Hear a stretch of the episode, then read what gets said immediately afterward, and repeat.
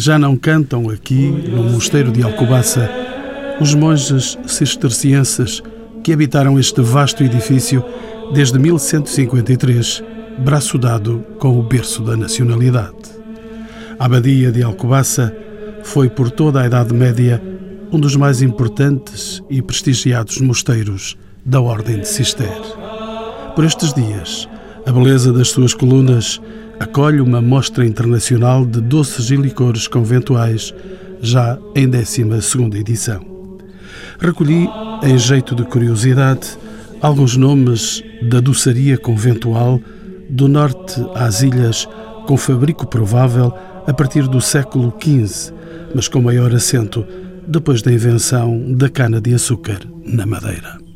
Assim, e para todos os gostos, mexericos de freiras, as orelhas de abate, coalhada do convento, o bolo do paraíso, o pão de ló do mosteiro de Alcobaça, os biscoitos do cardeal, os pescoços e barrigas de freira, as madalenas do convento, as cavacas de Santa Clara, o creme da Madre Joaquina, o bolo podre conventual, as filhós algarvias das freiras de Tavira, o bolo do diabo, o pudim da irmã Bem Saúde, as hóstias de amêndoa, os papos de anjo, o tocinho do céu, o pudim do abade de Priscos e os sopapos do convento, entrelaçados com os licores de Singeverga e a ginja de Alcobaça.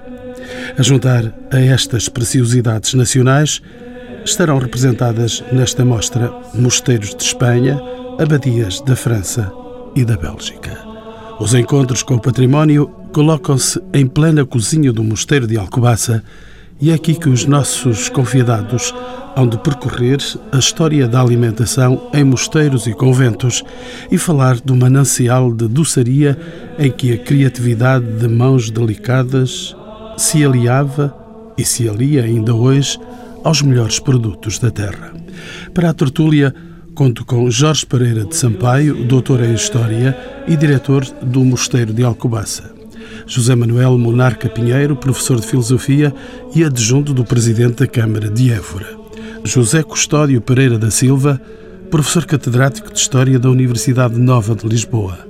O engenheiro químico José Bento dos Santos, presidente da Academia Portuguesa de Gastronomia, e António Valério Maduro, doutorado em História Contemporânea na Universidade de Coimbra, onde é investigador do Centro de Estudos Transdisciplinares e do Centro de História da Sociedade e da Cultura, a quem pergunto como se delimita e define o território onde se produziram os bens alimentares consumidos pelos monges brancos de Alcobaça. Este território é um território amplo, basta dizer que os cotos tinham 44 mil hectares, tinham 13 vilas, das quais 3 eram portos de mar, estendiam-se desde as cimalhas da Serra dos Candeeiros, precisamente até ao mar de São Pedro de Moel, portanto era um território vasto. Quando os monges aqui chegaram, o território, ao contrário do que se possa pensar e propriamente das convenções da ordem, os monges já encontraram o território povoado. Portanto, este território não estava completamente ermo. Já havia vilas, já havia terras. De certo modo, também não seriam os monges a povoar este espaço. Também não seriam os monges a povoar esse espaço. Agora, os monges tiveram, de facto, uma componente importante, que foi uma componente da atração de colonos, nomeadamente, provavelmente, muita gente que vem para cá do Minho. Os monges, para poderem expandir eh, a arte agrícola, conseguiram fazer com que muita gente viesse com benesses de doações plenas de terra. Ou seja, consoante a qualidade e a fertilidade das terras, consoante os anos que os camponeses iriam de ter a terra em propriedade plena. No entanto, em contrapartida, pagariam aos monges os direitos senhoriais. Dentro da questão dos direitos dominiais e direitos senhoriais, pagariam os direitos senhoriais.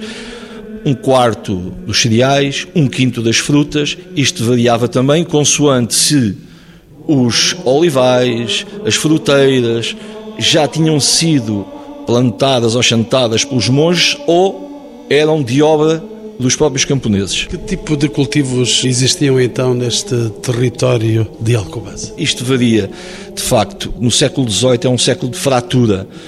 Até o século XVIII temos, de facto, a vinha, temos sempre as culturas mediterrânicas, o trigo a vinha e a oliveira.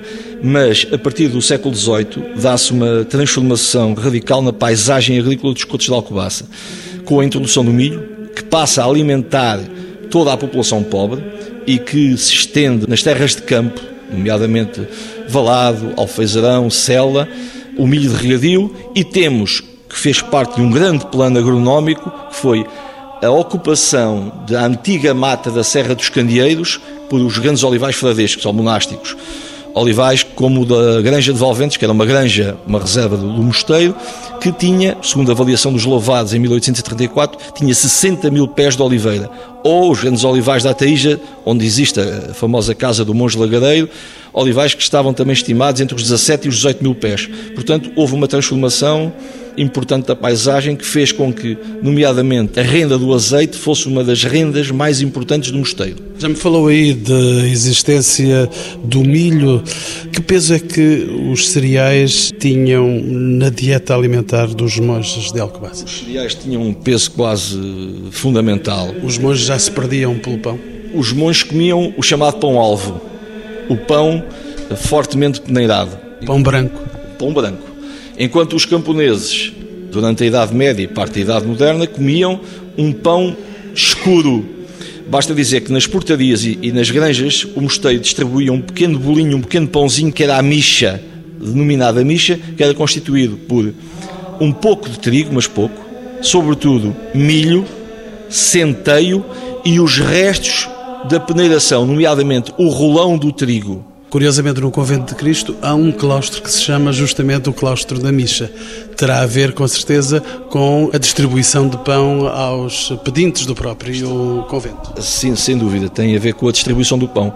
Aliás, como o vinho, o vinho camponês é também um pouco diferente do vinho monástico. Os vinhos monásticos eram vinhos palhetos. Nas classes dominantes da altura, o branco, o alvo, a cor não carregada, pertencia precisamente às elites os monges brancos bebiam um vinho palheto, um vinho apenas levemente rosado. Digamos, a plantação de vinha era feita essencialmente de castas brancas e que depois eram rosadas ou coloridas com um pouco de tintas, com cerca de 20% de tintas. Voltando ainda ao pão branco, esse consumo de pão estava, de certo modo, associado a textos bíblicos e teológicos, porventura à celebração da própria missa. Como nós sabemos, tanto o pão como o vinho, como o azeite, que são o centro da dieta mediterrânica, está associada a todo um conjunto de práticas rituais e litúrgicas dentro do cristianismo.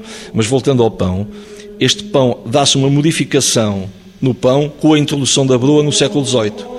Isto, aliás, é, é, visível até nos sistemas de moagem do mosteiro, em que as chamadas pedras secundeiras, as pedras do cereal de segunda, começam a ganhar em número às chamadas pedras alveiras ou trigueiras. Portanto, há uma modificação dos próprios sistemas de moagem, como há uma modificação da estrutura dos foros. Ou seja, as rendas pagas alteram-se significativamente em função da difusão do milhão e uma certa regressão do trigo.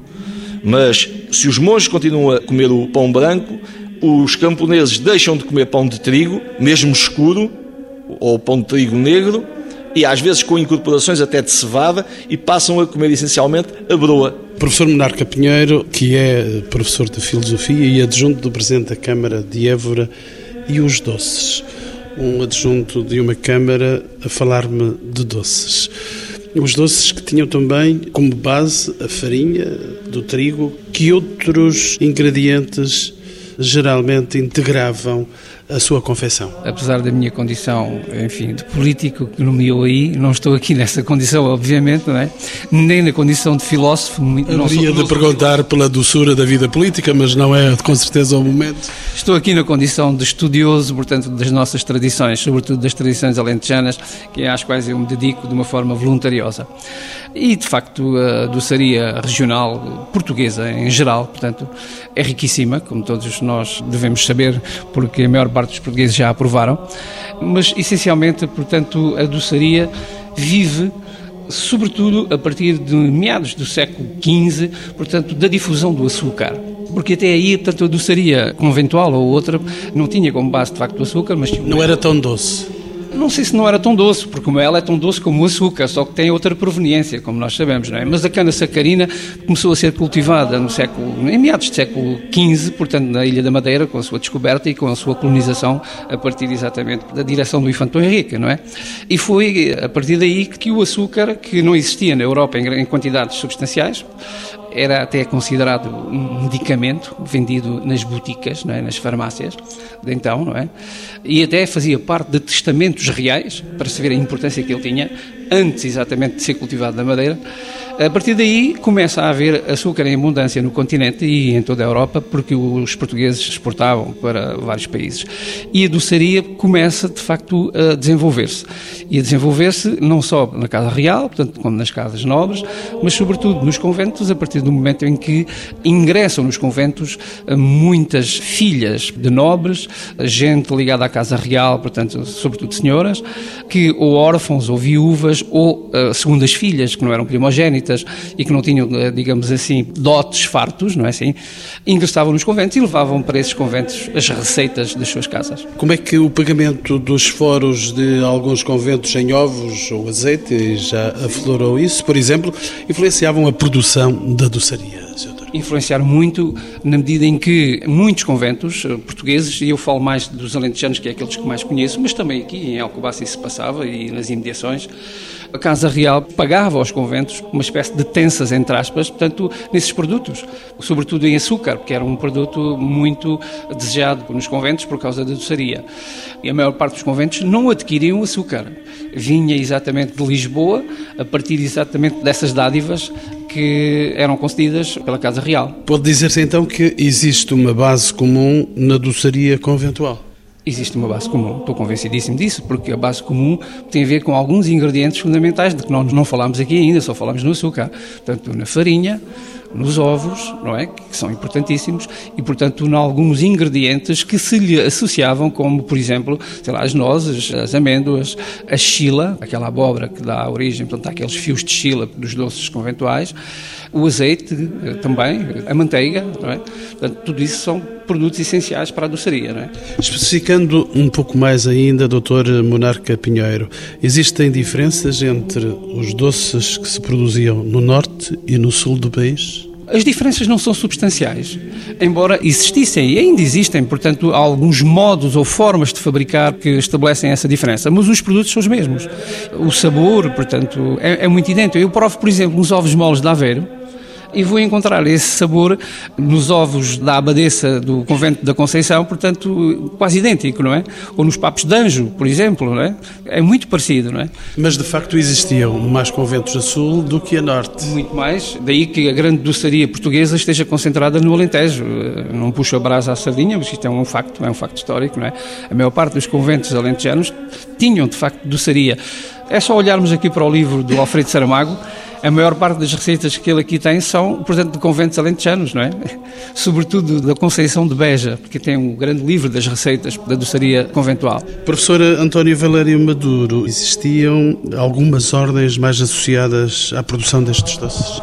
A questão dos doces é uma questão um bocado complexa, de facto, porque uma pessoa ao estudar a documentação eh, nomeadamente não encontra, eu não encontrei muito, como eu digo, encontrei o arroz doce, não encontrou receitas pelo não caminho? receitas, não. Quer dizer, há curiosamente no Mosteiro de Alcobaça o arroz doce acompanhava praticamente todas as refeições. E não será por acaso que os monges, mas já no final, fazem as primeiras sementeiras de arroz nos campos do Valado, Sela, mas por volta de 1820 estão os monges praticamente de saída.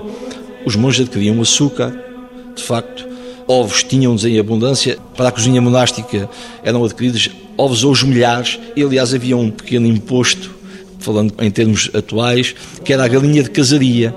As pessoas entregavam galinhas, galinhas gordas e bem criadas ao mosteiro. É evidente que essas galinhas gordas e bem criadas punham ovos. Portanto, o mosteiro não só tinha uma produção de ovos já não falando na sua grande colheira com milhares de coelhos, tinha uma produção de ovos abastada e adquiria regularmente milhares de ovos. E fora isso, havia um, um, doce que aparece já em nível de festa, que é o manjado branco. Agora, fora isso, o Mosteiro de Alcobaça, como grande ordem, com grande poder, mandava vir, por exemplo, queijadas de tarouca. Era normal virem doces feitos, nomeadamente por conventos femininos, para o convento de Alcobaça.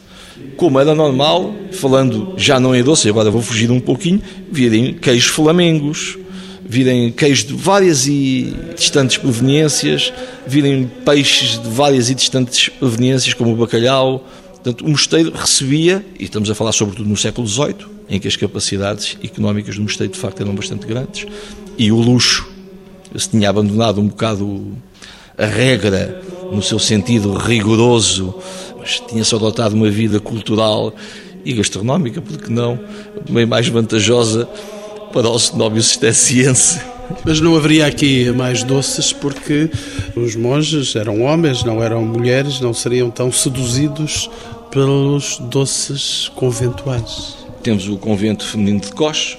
Eu francamente não investiguei e, portanto, não sei se do convento se viriam doces. Provavelmente viriam. De facto, o que me dizem os livros das entradas nas receitas, nas entradas da cozinha, não referem isso. Referem entradas, por exemplo, de muitas caixas de frutas cristalizadas. De facto, por sua vez, deveriam não só ser consumidas, como também entrar muitas amêndoas compradas fora, porque aqui na região não existiam, muitos frutos secos que o mosteiro não possuía, mas poderiam ser comidos isoladamente, como também integrar toda uma doçaria, nomeadamente as amêndoas. Doutor Monarca Pinheiro, como é que estes doces entravam na dieta alimentar destes religiosos? Quase uma contradição. Não há dúvida, aparentemente não deveria ter sido assim mas é claro que as ingressas freiras, como vinham do mundo, digamos assim, profano e ingressavam nos conventos, portanto, com hábitos já adquiridos, portanto, desenvolveram esses hábitos, portanto, internamente. E como, de facto, enfim, elas não tinham entrado no convento, a maioria delas não, não tinham entrado nos conventos uh, por uma questão de fé ou de crença, mas sim por uma necessidade, portanto, enfim, circunstancial do tempo, não é? Como já disse aqui, muitas eram viúvas, outras eram órfãos, outras eram filhas sem dote ou com dotes pequenos, não é?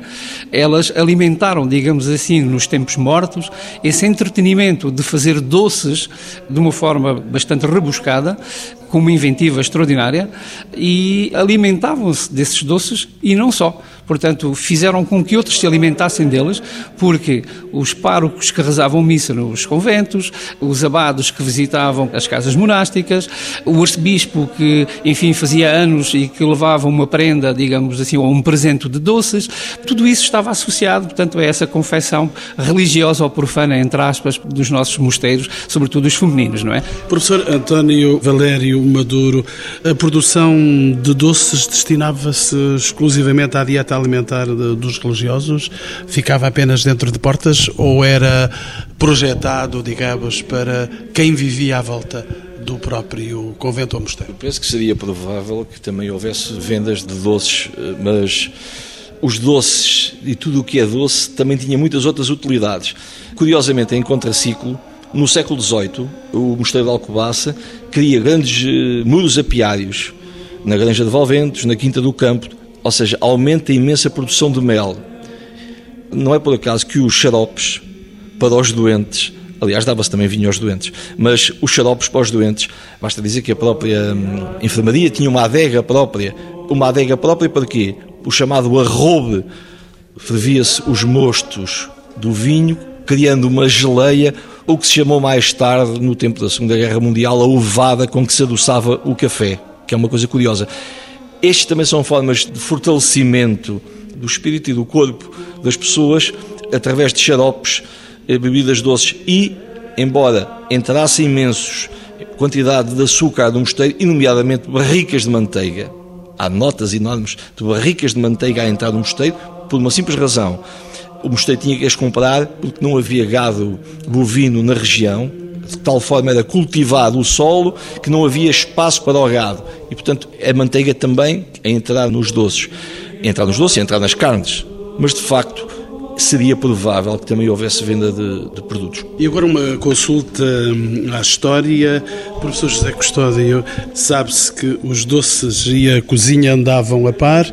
Este espaço físico onde estamos, este alcobaça imenso, desempenhava um lugar privilegiado no cotidiano dos religiosos? É, os doces, deixá-los um pouco de lado neste sentido que a cozinha era absolutamente fundamental numa instituição como esta que tinha que dar de comer a centenas e centenas de pessoas. Não é por acaso que esta cozinha tem esta fabulosa dimensão. Esta, concretamente, a fabulosa dimensão, a fabulosa construção, é uma obra de arte de uma qualidade absolutamente excepcional. E, curiosamente, diríamos hoje utilitária. Uma arte utilitária muito antes de, de ser conhecida como tal. Mas esta é uma cozinha relativamente recente que a primeira cozinha do mosteiro não é esta que estava, em que estamos agora aqui. Esta fazia as funções de aquecimento do compartimento do lado, que era o chamado, a chamada sala dos monges, onde eles trabalhavam nos manuscritos, nas iluminuras, e necessitavam minimamente, e sabemos que mesmo no verão esta sala é extremamente fria, quanto mais no inverno, necessitavam de vez em quando se aquecer, sobretudo as mãos.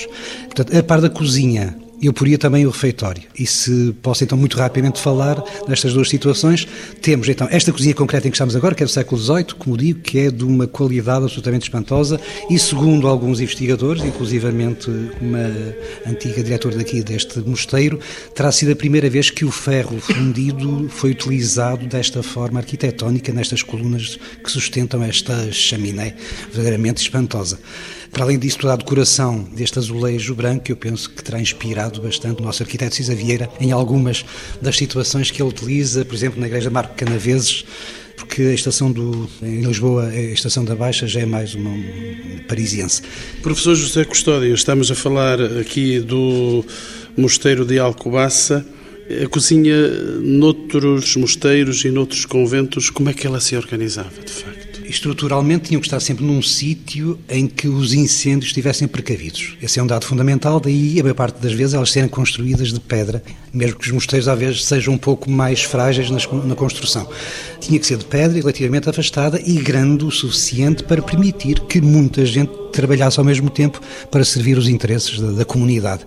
É? A par da cozinha, o refeitório é também um dos elementos absolutamente fundamentais na arquitetura monástica. Portanto, não podemos conceber a cozinha sem o refeitório. Basta ver que depois da igreja, eu atrever-me a dizer que são os refeitórios a secção, o espaço monástico mais elaborado, até mais do que a Casa do Capítulo.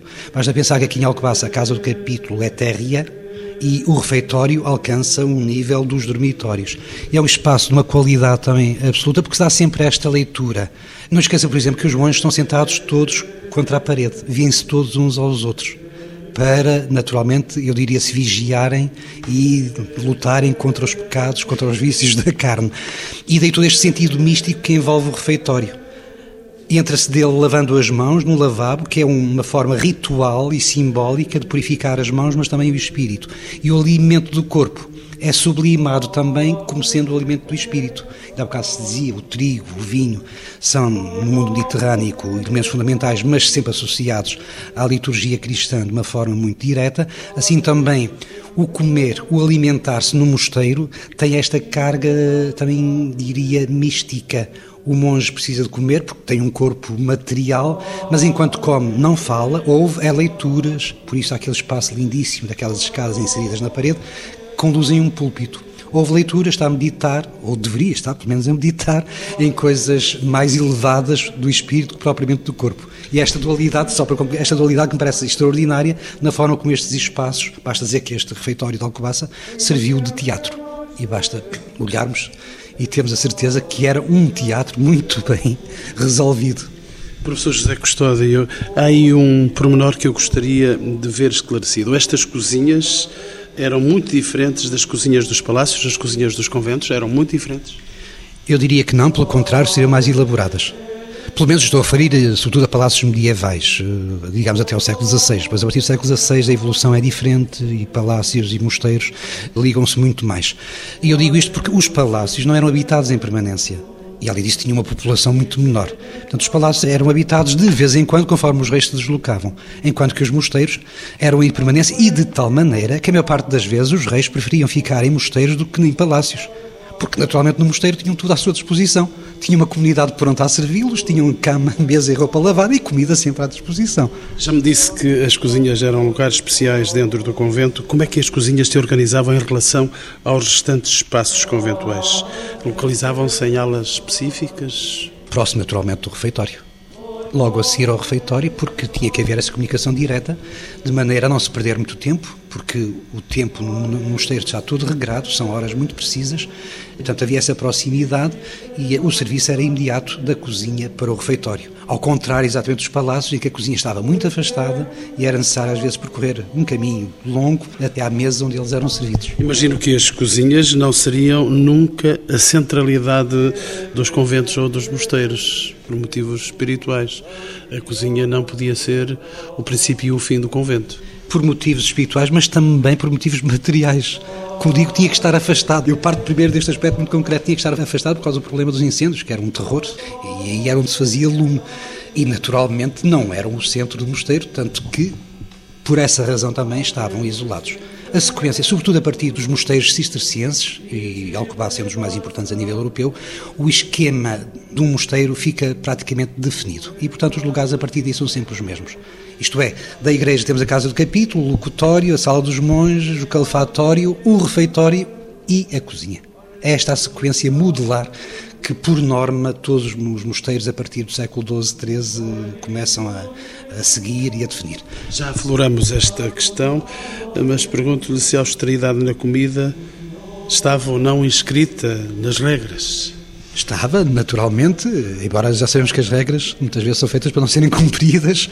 Não, mas há normas seguidas, há uma dieta, a carne só uma ou duas vezes ao ano, penso que no Natal e na Páscoa, o peixe também raras vezes, e era sempre sinal de abstinência.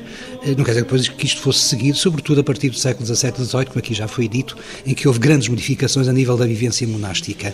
Mas era sempre um dos problemas graves com que estas instituições se confrontavam, era o da não observância dos preceitos porque em função da regra a abstinência era praticamente todo o ano que, que seguia, salvo raras exceções, a, comida era sempre muito frugal. Claro que havia exceções e, sobretudo, uma que, se me permitem, aqui o digo.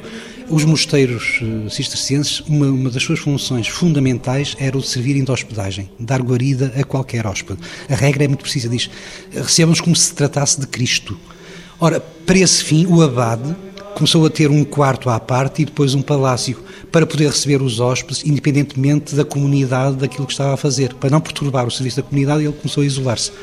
E foram esses quartos que depois passaram a palácios e, à medida que o Renascimento e a Idade Moderna se foi desenvolvendo, e aqui em Portugal com os abados comendatários a serem nomeados pelo rei Dom Manuel e não eleitos pelos monges, digamos que estes mosteiros começaram a ter uma dimensão social, económica e política que até aí não tinham. Daí que também muitas das histórias que se contam eh, dos mosteiros partem sobretudo desta fase, neste caso concreto de Portugal e daqui de Alcobaça inclusivamente, quando Dom Manuel assume que o abade de Alcobaça não tem que ser um monge, mas, por exemplo, ele não é um filho seu ainda pequeno para ser abade de Alcobaça. Isso é que vai introduzindo problemas muito complicados na vivência religiosa, originando por vezes quase revoltas, tanto quanto é possível dentro do mosteiro haver revoltas, contra situações que os próprios monges não gostavam.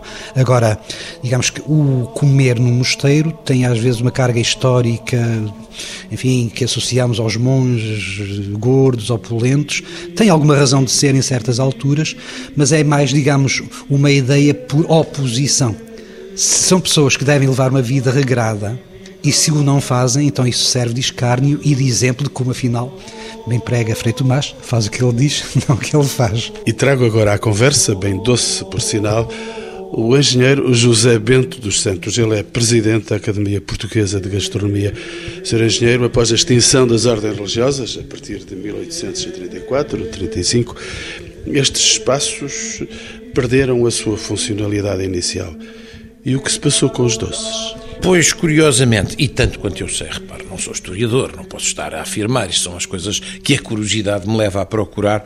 O que de facto aconteceu foi que as ordens foram extintas e precisaram, deixaram de ter os apoios que tinham e precisaram de sobreviver. Uma das grandes riquezas dos conventos eram os seus doces que foram qualquer coisa que engrandeceu desde os tempos em que Portugal era o fornecedor de açúcar da Europa. Portugal eh, tem esta característica, o açúcar na altura era quase um remédio, é uma coisa caríssima e tal, e nós somos o maior fornecedor, não só temos que chegue e veja para nós, como para fornecer aos outros.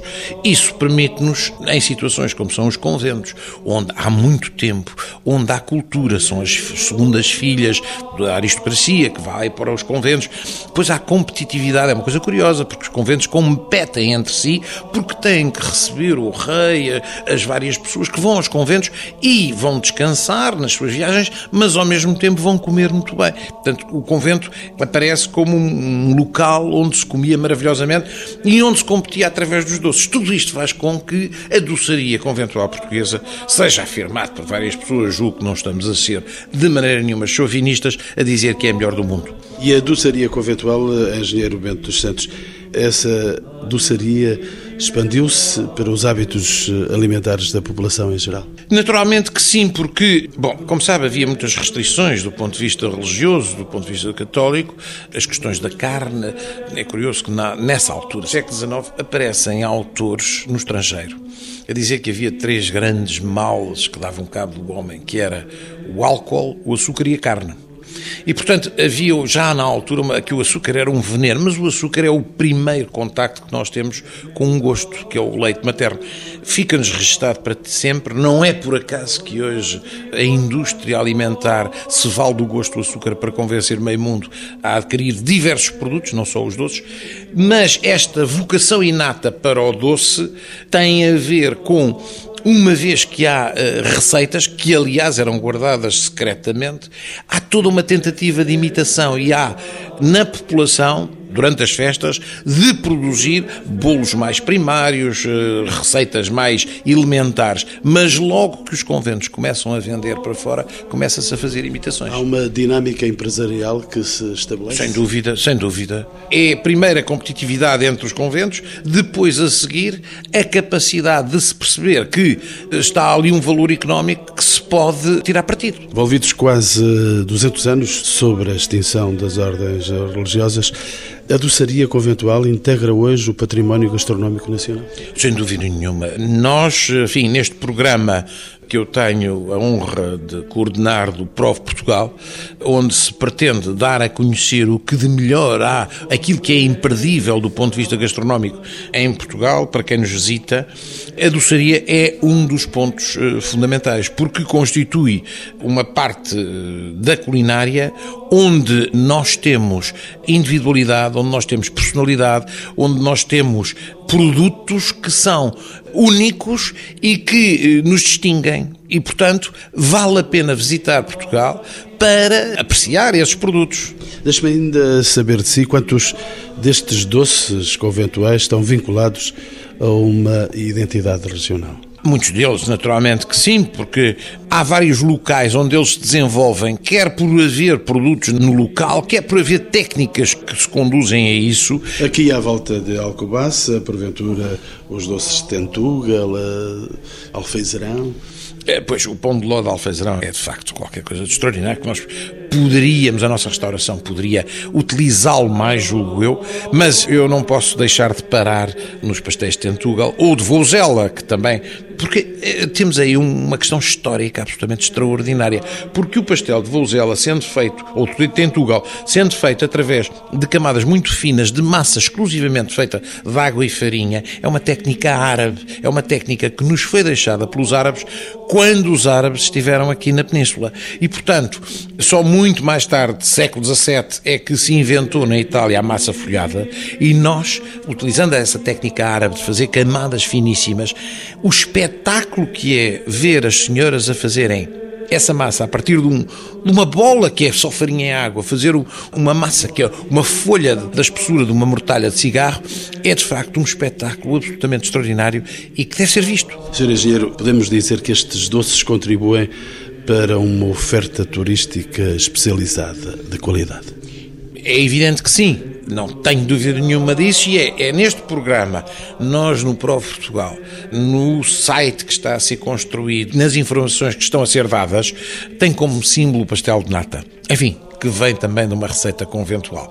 E isso porque ele está difundido já em todo o mundo, facilita-nos a vida. Mas através disso, nós estamos a tentar fazer com que as pessoas e com que a restauração sirva esses tipos de doces, em vez de utilizar o doce standard, aquele que toda a gente tem em todo o lado quando nós utilizarmos possivelmente, relativamente às nossas receitas, reduzirmos um pouco do açúcar sem lhe retirar a característica, mas há um esforço a fazer nesse sentido, de maneira a nós tornarmos a nossa doçaria aquilo que me acontecia quando era miúdo. É que a minha mãe levava-nos à volta a Portugal, autenticamente dava-nos a volta a Portugal, para descobrir todos esses doces. Ela era uma gulosa inveterada e passou-me isso a mim. Eu hoje continuo a ser um guloso inveterado. Volto-me, por fim, para o professor Jorge Pereira de Sampaio. Ele é o diretor deste mosteiro de Alcobaça.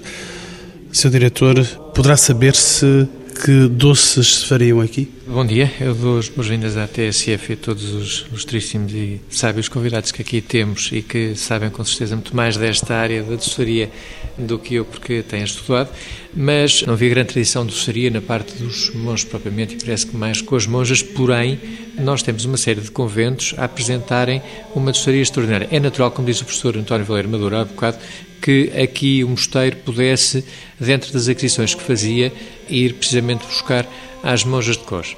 No entanto, consultando um livro de Alfredo Saramago, a que não este que nós hoje até aqui temos nesta nossa mesa redonda, mas um outro, aponta como sendo do receituário do Mosteiro de Alcobaça quatro doces e apresenta as receitas.